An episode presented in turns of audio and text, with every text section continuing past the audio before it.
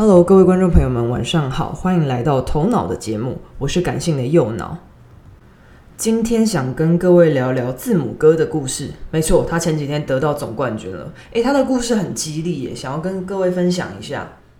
字母哥他们家里爸妈都是运动员，爸爸是足球员，妈妈是跳高选手，所以他有一个非常优良的运动基因。他们家四个兄弟也都是运动员，都是篮球员。那字母哥一开始他在打篮球的时候，其实经历的很多的心理压力耶。怎么说呢？因为他其实一开始在训练的时候，他虽然有很好的先天的优势没有错，但他在训练的时候，他都在担心着他的家人还在街头卖东西。所以之后他被公路选中，签了第一个新秀合约，是一百八十万美金的时候，其实他真的这辈子没看过这么多的钱。然后那时候有一个很有趣的小故事，就是他那时候赚了一百八十万美金嘛，对不对？他就想说买个 PS4 犒赏自己好，他就开始花了花了几百美元买了一个 PS4，然后开始打游戏。结果打一打呢，他就觉得很内疚，他就觉得说：天哪，我的家人还在希腊，我怎么可以这样呢？然后他就把游几那个 PS4 卖给助教了，他就不玩了。而且字母哥是非常非常爱他的家人哦，他那个时候呃在美国赚到了钱。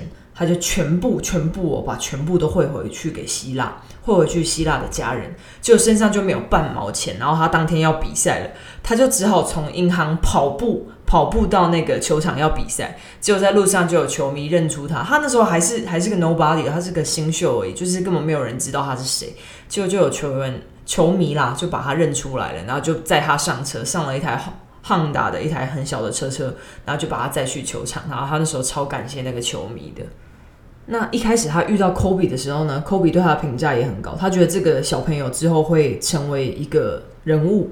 所以在二零一七年的时候，Kobe 就在 Twitter 上面跟很多 NBA 球员去挑战啊，就做挑战。那字母哥就看到就觉得说，哎哎，我也要那个 Kobe，你来挑战我这样子。然后 Kobe 就给他一个挑战，叫做 MVP，就是年度最佳球员。结果呢，字母哥这一年呢就非常非常的努力的就。成功的获得了 MVP。一开始大家都只是觉得说他是一个很高大，然后没有什么技巧，就是只是就是一个希腊怪物。结果他就真的变成了一个超级得分的希腊怪物，就是他就是到了禁区就是可以撞呃撞爆你，然后灌篮，就是疯狂得分。虽然那时候场均二十几分诶，非常的厉害，就成功变成了 MVP。我觉得最感人的是他得了 MVP 之后，他做了一件事情，他跟所有的球迷。球员讲说：“哦，就是不要再叫我 MVP 了，因为我要放放下过去的这些成就，才能 focus 在未来我的成就这样子。所以他就是不要叫大家不要一直去讲他过去的英勇了，不要一直讲当年勇。他说大家可以叫我 MVP，直到我明年再次达到 MVP。就事实证明嘛，他有两年，他连续两年就变成 MVP，而且还是最佳防守球员，所以他真的是所有的奖项在一身呢。”这次总冠军，他在打太阳的时候，我觉得他讲了一段话非常的好。他说：“如果你一直专注在你以前做的事情，就是以前我做这个又做那个很厉害，我得了三十分，我得了二十五分，呃，十助攻十篮板之类的。”他说：“你一直注重在过去，那就是你的自负了。但是如果你是注 focus 在你的未来，你如果是专注在未来。”那就是你的骄傲了。怎么说？我下一场我要怎么样？我要大爆发，我要超厉害，我要怎么样？就是你要专注在未来，你不要一直专注在你过去的丰功伟业。因为很多很多球员，他可能在呃这场比赛，假设打了四五十分好了，然后几助攻几篮板，那他结束之后回去，他会一直去回顾他今天多威猛，多威猛。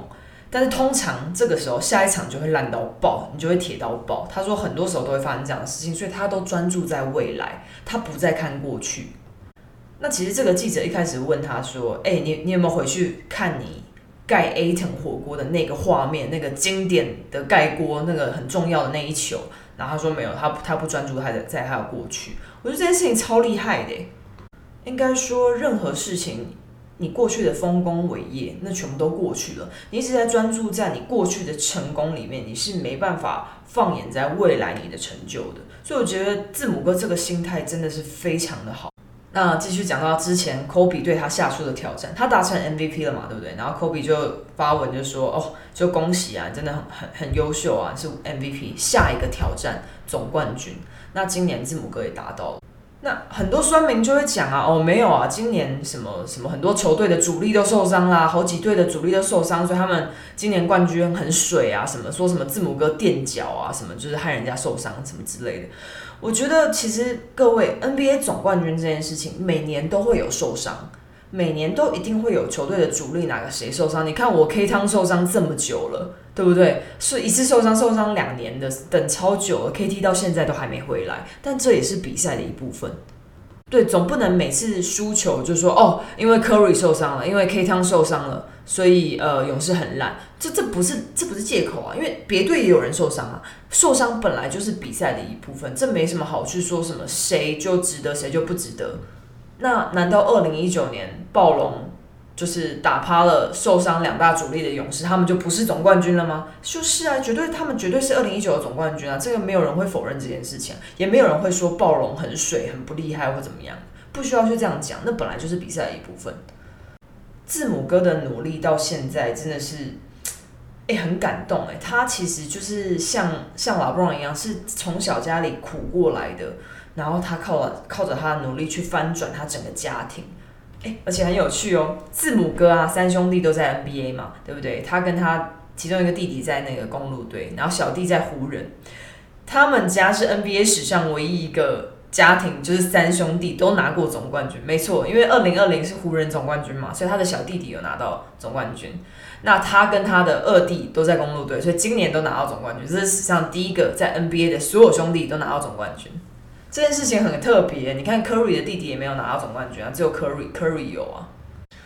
那我觉得字母哥他的故事给我们最大的启发是，也许我们很多人在社会上。都会有一些家家里的问题，要担心家计，要担心什么？但是唯一一件事情你不能去停止的，就是持续的努力。那有些人可能会说，OK，字母哥是因为他先天优势啦，他手长脚长啦，他很有运动家运动运动员的身材啦，这样子。但是今天就算我相信，在这个市场上也有很多人也是这么久手长脚长，然后很有运动员的优势之类的。但是那些人并没有成为运动员啊？为什么手长脚长的？有名的你只知道字母哥，你不知道别人。所以其实所有的冠军都是一个字，都是努力来的，都是练习来的，都是练习来。他并不是说哦，我今天因为我手长脚长，所以我容赢得总冠军很容易。这这这不是一个一个这样的理由啊。老 Bron James 也是也是努力来的啊，他很辛苦诶，他他他也是身体素质好到一个夸张的一个运动运动员啊。但是老 Bron James。绝对是努力来的，绝对是。你以为组团就可以拿冠军吗？组团也没那么容易拿冠军，好吗？是组队团呢，也不是组错团你就可以拿冠军，哪有那么容易？就是冠军并不是大家想的说哦，因为你怎样怎样就容易简单啦拿冠军很水或怎么样。我觉得其实冠军这件事情，NBA 这么多球队，全世界最棒的球员都在 NBA 里面了。你要在这种这么多佼佼者里面去拿到冠军，绝对不会是容易的一件事情。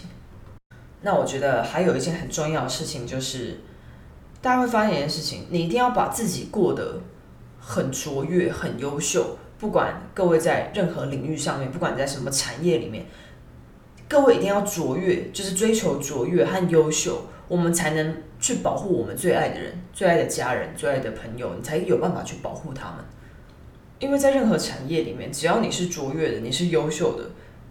另外的白话文翻译过去的意思就是，你的钱绝对不会多少啦，你不会说什么哦，你很优秀，然后收入很少很少，不可能，不可能的，你一定收入很高，你一定你的那个收入一定更有能力去把家人照顾好，这是最重要的事情。所以在此勉励各位，持续努力下去吧，就在各个领域上，我们都要不断的往前，再往前，一起追求卓越，一起追求成功。那今天的故事先到这里。之后，如果你的各位想要听任何人的故事，都可以跟我分享。那我我也可以去在这边去把它整理，把它做做出来。各位晚安，我们下期再见。